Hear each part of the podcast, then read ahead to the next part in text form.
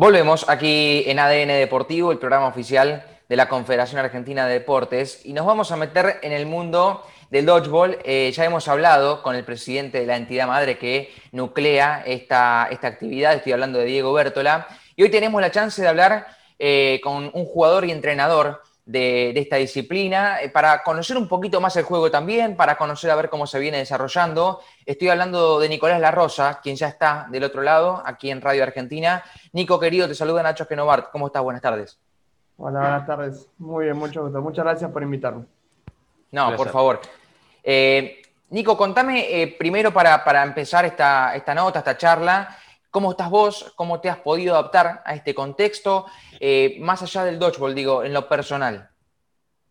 No, bueno, yo por suerte bien. Este, fue difícil el cambio, creo que a todo el mundo nos pasó. Eh, yo además soy profe de educación física, entonces el adaptarse a toda esta nueva modalidad de las clases por Zoom y bueno, ahora todo lo que son los entrenamientos en los parques o en las plazas con distanciamiento social y, todos los protocolos que hay que sobrellevar creo que bastante como difícil y complicado. O sea, nunca nadie estudió para esto. Entonces, todos somos nuevos y es, es, algo totalmente este, novedoso. Pero bueno, es un lindo desafío también como para afrontar. Es algo que le suma la experiencia. Ojalá nunca vuelva a pasar en la humanidad, pero en el futuro si pasa algo parecido, por lo menos mi generación de profesores va, va a estar un poco más adaptado a esto. Así que bueno.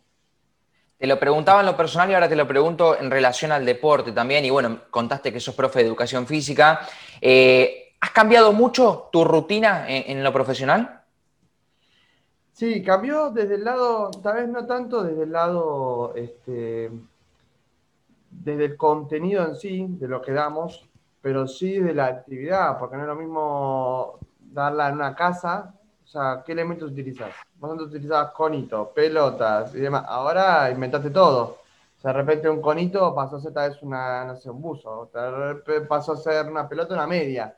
Entonces, toda esa adaptabilidad que tuvimos que hacer este, cambió bastante, pero el contenido que tal vez era, por ejemplo, no sé, por decir, deporte más conocido, fútbol, o que es pase y recepción, o handball, que es lanzamiento, o gesto de brazo, el contenido se mantuvo pero la estabilidad del ejercicio a ese contenido fue lo que cambió bastante. Y bueno, hubo, hubo mucha, mucho ingenio de parte de nosotros los profes, así que nada, también fue, fue, lindo. Igual queremos claramente, creo como todo el mundo, que termine, ¿no? Pero por lo menos también encontrarle como la parte positiva. Nico, sabés que aquí hablamos con varios deportistas de, cada una de las disciplinas y, le preguntamos qué, espera para el deporte en el corto plazo en relación a este contexto, ¿no?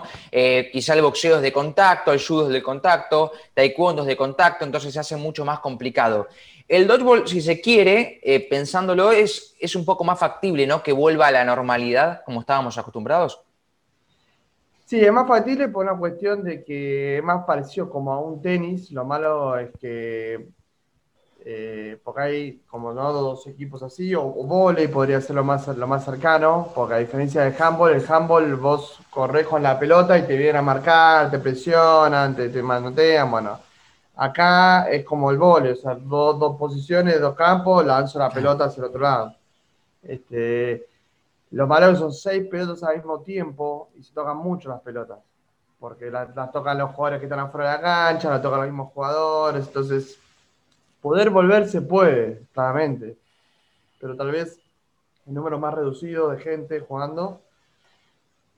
Y tal vez, bueno, con todos los protocolos y, bueno, tomando la temperatura y demás cosas, ¿no? Pero poder volver se puede. El tema es que, bueno, se está trabajando para eso, este, tratando también de conseguir los espacios y, bueno, de ver cómo, este, tal vez adaptar el número de cantidad de gente, tal vez al principio no volver, el dojo se juega 6 contra 6 y hay tres personas afuera hay un total de más o menos 9 contra 9, 18 jugadores mínimos en cancha, más 6 árbitros, bueno, son como 24 jugadores mínimos que tiene que haber en cancha.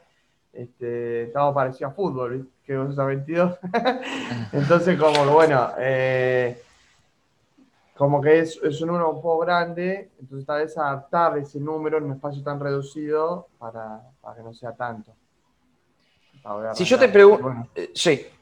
Eh, no, no, si, yo te no, no, eh, si, te pregunto, eh, ¿qué faceta te gusta más tuya? ¿Entrenador o jugador? ¿Con, cuál te quedas?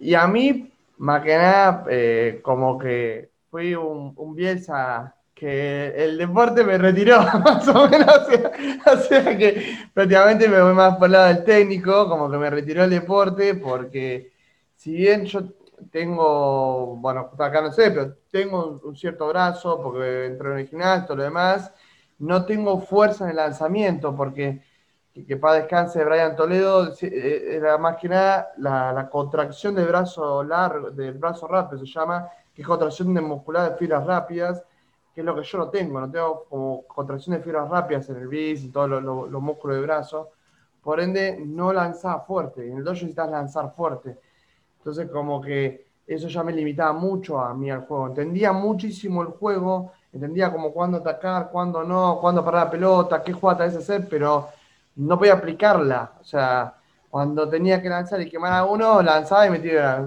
así, entonces eh, me di cuenta claramente que, lo mío era todo lo otro. Y por lo menos con el seleccionado femenino del año pasado se, se, me dio en un corto tiempo.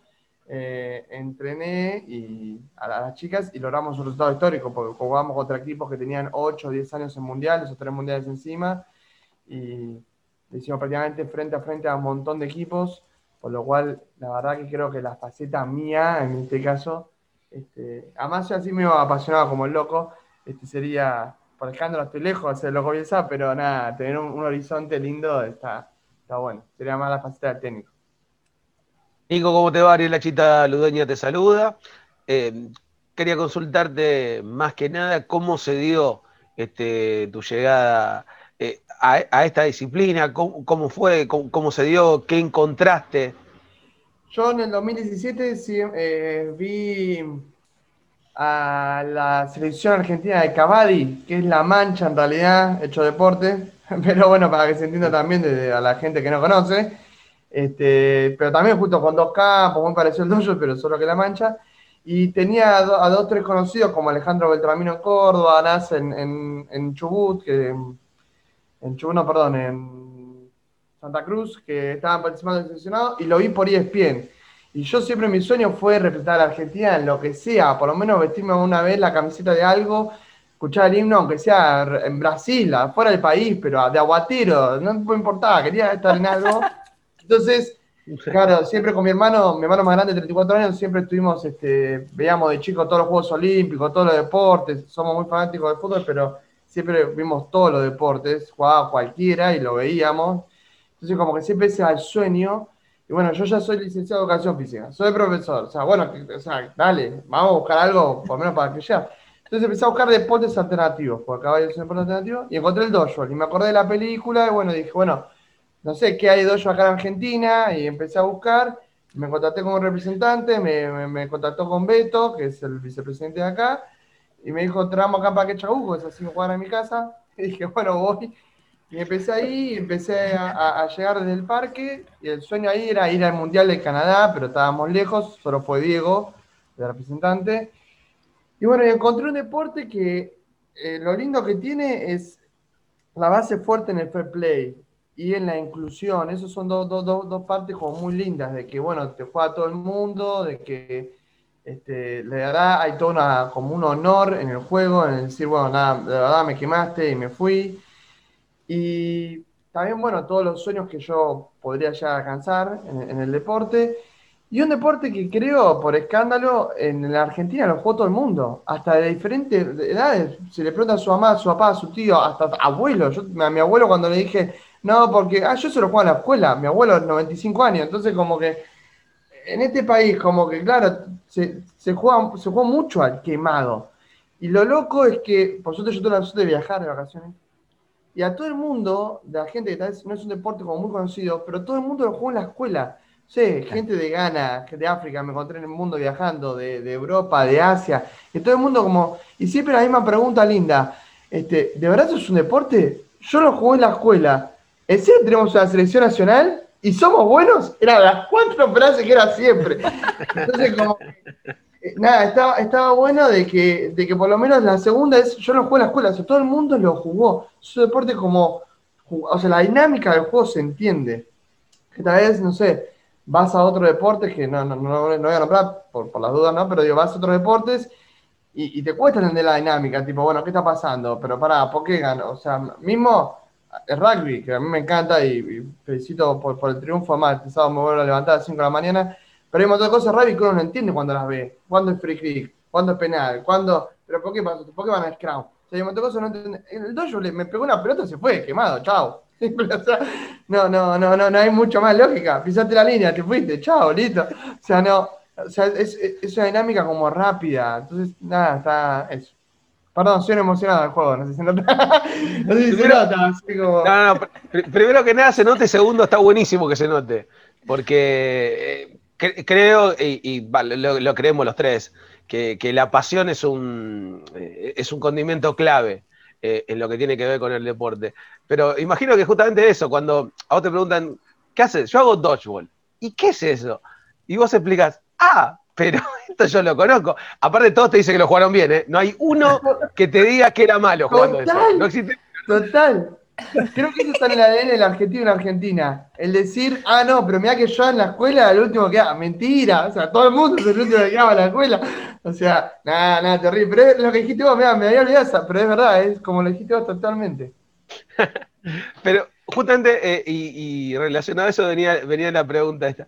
¿Por qué eh, crees que cuesta tanto desarrollar a la disciplina teniendo en cuenta que tenés esa, esa pata emocional tan grande? Porque cuando vos lo explicás, justamente todo el mundo sabe de qué se trata, sabe las reglas, sabía jugarlo y tenés una base educativa importante, porque ya los tenés desde muy chico, aunque no con el nombre, aunque no tan reglado, pero ya a, la disciplina la conocen. ¿Por qué crees que cuesta tanto poder desarrollarla? Porque justamente cuando vos hablas de dodgeball, no todo el mundo sabe de qué estamos hablando. Yo creo que por un lado está, bueno, todavía como eh, la hegemonía de los deportes, igual justo hegemonía ahora está muy de moda, usar la palabra, ¿no? Pero bueno, de, de, los deportes, pero no solo fútbol, de todos. O sea, ¿qué significa?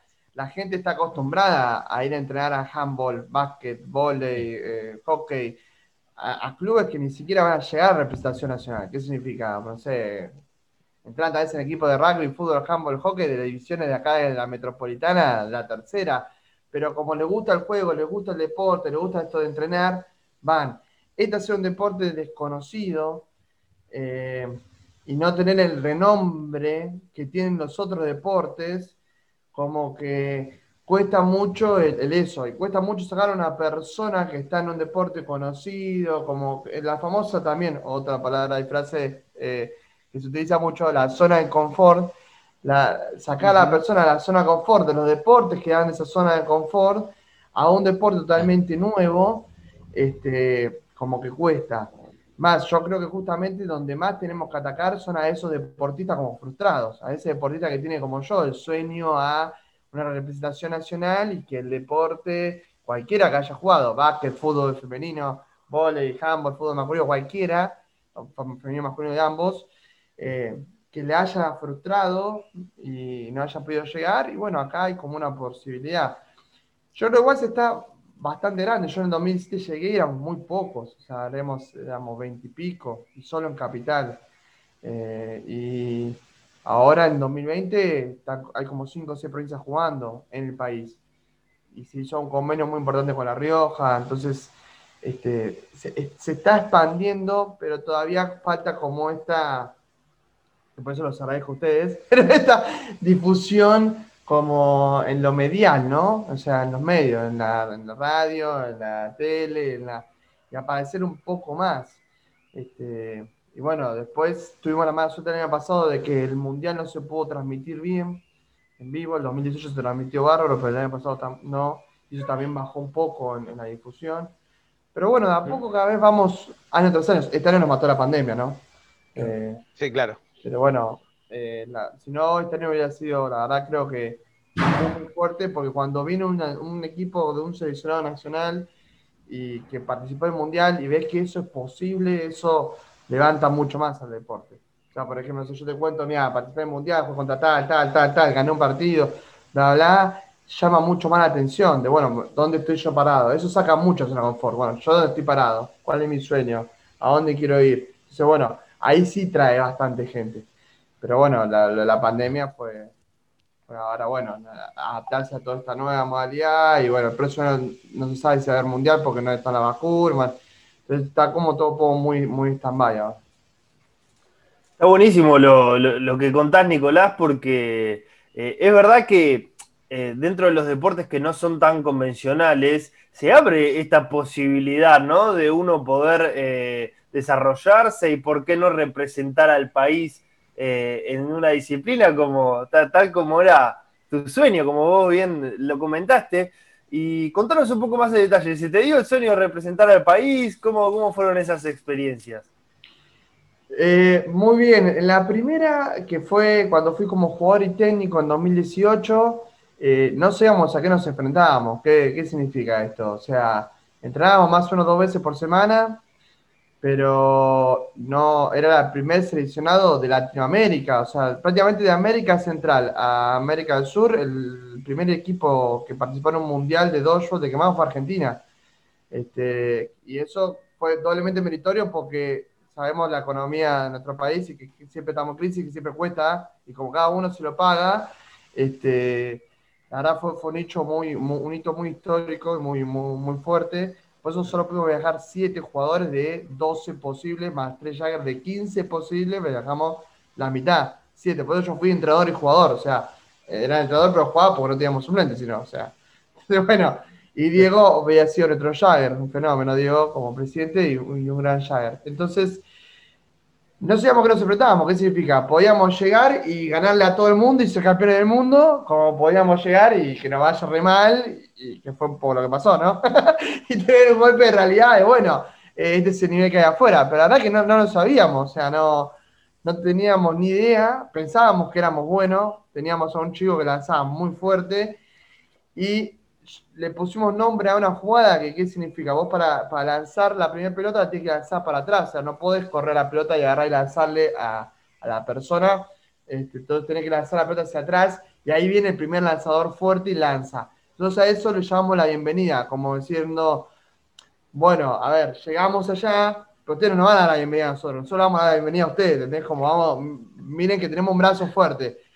Y la verdad que era un brazo fuerte, porque hoy en día lo estoy diciendo, pero, por ejemplo, con la potencia de ser campeón del mundo en ese momento, que será segunda en realidad, que fue Estados Unidos, pero se fue ahí, el que lanzaba más despacio lanzaba con nuestro brazo más fuerte. Entonces, como que, como claro, cuando jugamos con Estados Unidos, viste, deseábamos que, que nos tiren el brazo más despacio de ellos porque queríamos que era que podíamos eludir.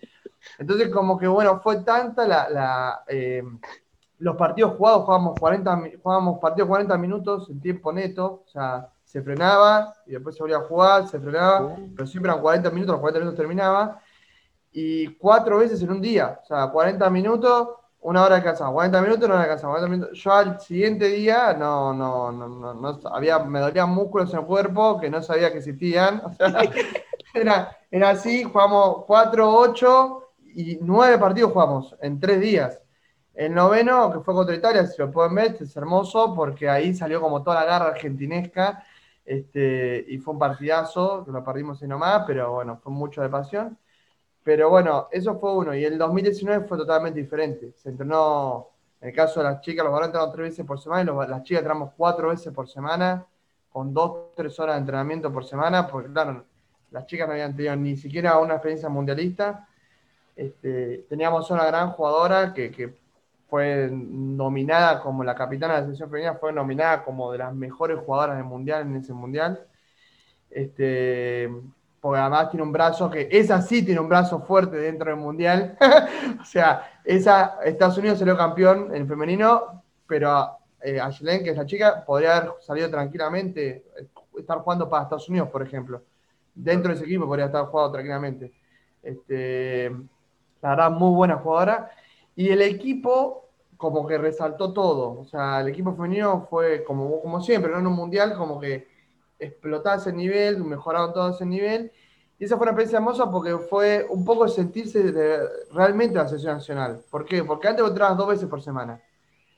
Y acá entraste cuatro y sacrificaste todo. ¿Qué significa? Cumpleaños familiares, vacaciones, laburo, gente que dejó el estudio. O sea, realmente fue un sacrificio de lo más cercano a, una selección nacional y fue un proceso hermoso este, y emocionante y bueno, que por suerte se nos dio en...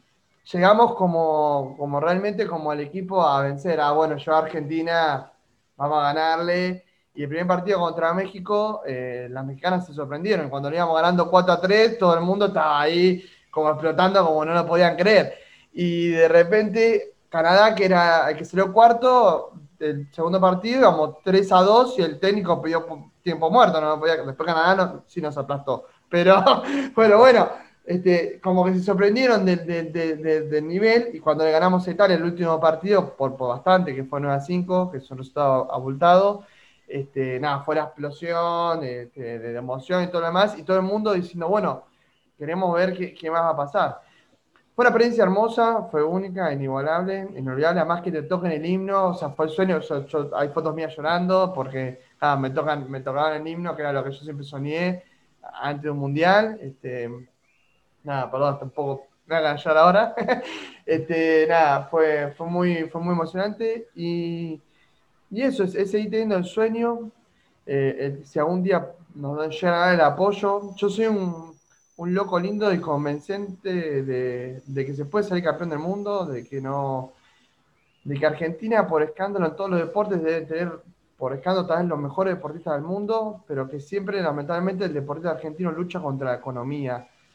Mismo hasta los futbolistas, que tal vez son los que más cobran dentro de la Liga Nacional y los que mejor, pero vos comparás instalaciones de los equipos más grandes de acá con las instalaciones de equipos de, Europa y una diferencia también abismal. O sea, mismo el deporte más que más, más, más apoyo tiene, tiene una diferencia económica. Entonces, siempre el argentino lucha contra eso. Después yo, yo creo que todas las medallas, aunque se consiguen en las Olimpiadas, en los Juegos Olímpicos y los títulos que se consiguen a nivel mundial, demuestra que realmente el argentino, por ejemplo, tal vez es el mejor deportista, tiene los mejores deportistas del mundo, porque el argentino se enfrenta primero contra la economía y después contra el otro equipo. Entonces, como que ahí va ese salto. Entonces, yo creo que si Argentina tuviera, aunque sea el apoyo de que le paguen los pasajes, este, yo creo que podríamos de acá a dos, tres años, cuatro, y con mucho entrenamiento, así como a cuatro veces por semana, eh, se, puede, se puede soñar en grande.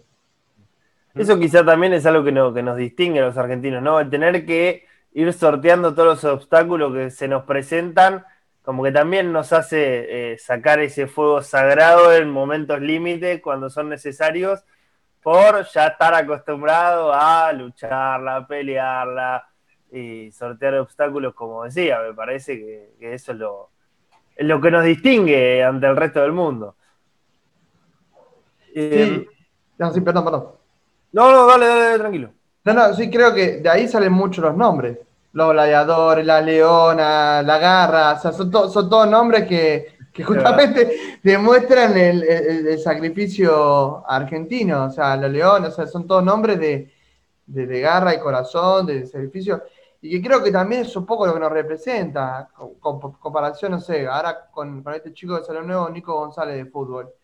Creo que también es un poco lo que le gusta al argentino, un jugador que, corre, que mete, que es habilidoso, que juega bien el fútbol, o sea, no es que solo corre y mete y marca, o sea, tiene habilidad, entonces, no sé, el argentino, mismo acá en mi familia, cuando veíamos ese partido, una jugada que, que se mete entre tres, la recontra pelea y encima le cobran, que fue fuego para él y le cobran fuego en contra.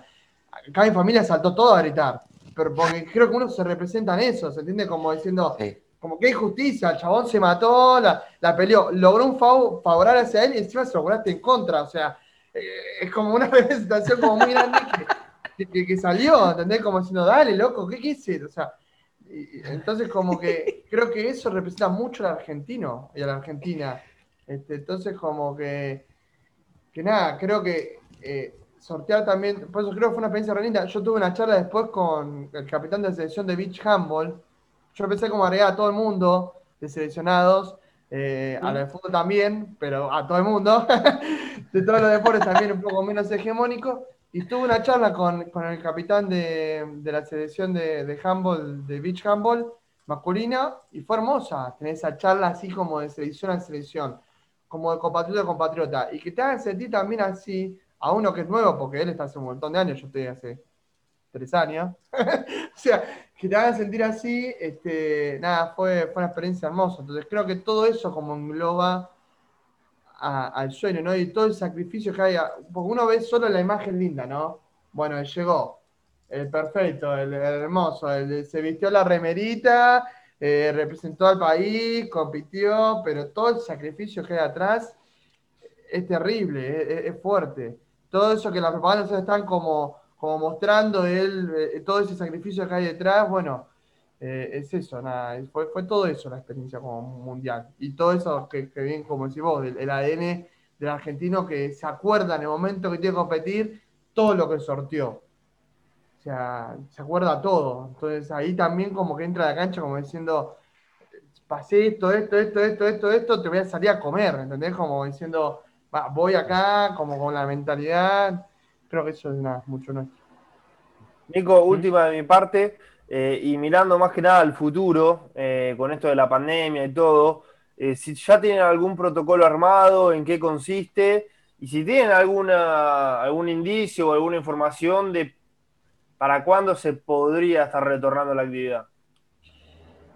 Hay protocolos presentados que yo justo en eso no me encargué, porque yo me encargué un poco más ahora de la difusión de deporte en clínicas, o sea, en difundir y, y en, explicar cómo explicar el deporte y demás. Este, pero hay protocolos como presentados y se calcula que tal vez mediados de diciembre si no el próximo año. Por acá también, viste, con el tema del protocolo, el, el dodgeball sí no se puede jugar en un parque ahora. ¿Por qué? Porque hacer muchas pelotas y al no tener un espacio tan delimitado, la pelota se va hacia afuera y la puede agarrar cualquiera y te la vuelve, o sea, ahí ya hay un, manejo muy prolijo del protocolo y del, tema del, aislamiento. Se está tratando de conseguir como un espacio, además de que nosotros ya teníamos, que también como tal vez, bueno, el espacio que teníamos no es, el adecuado, en el cual entrábamos, si bien es techado y si bien es, este, cerrado, no, tal vez no es adecuado 100% como para todos los que los protocolos no, nos dicen. Estamos tratando de conseguir otro espacio este, que se adecue bien a todo lo que el protocolo del gobierno de la ciudad y de la nación nos baja, para que junto con el protocolo que presentamos nosotros se pueda arrancar. Entonces, calculamos que mediados de diciembre o principio del próximo año.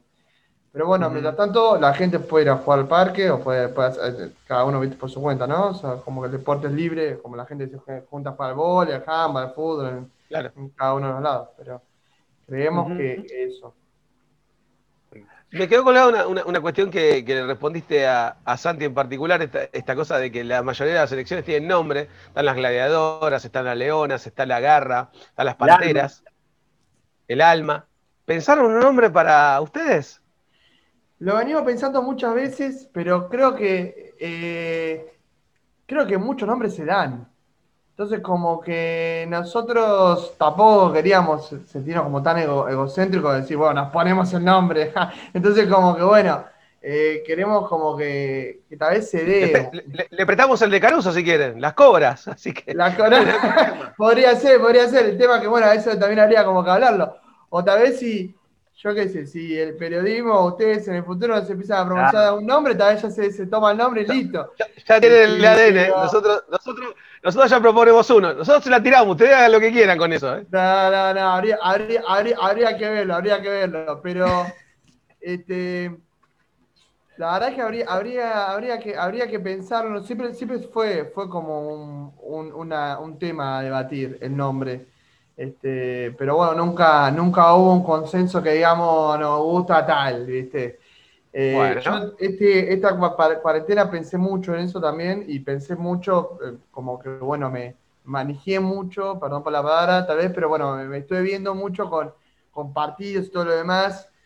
Este, también como bueno, la identidad del, del equipo, del país nuestro, y bueno, qué, qué identidad le da porque la selección nacional también es una representación del país. Claro. Entonces, bueno, ¿qué, eh, ¿qué representación nosotros hacemos en la cancha que corresponde también a nuestro país? Pero también estaba pensando mucho en eso, y bueno, con respecto a eso, ¿qué nombre le podríamos poner? O sea, date un debate profundo. Pero bueno, eh, eh, estaría bueno en el futuro poder, poder decir, somos tal.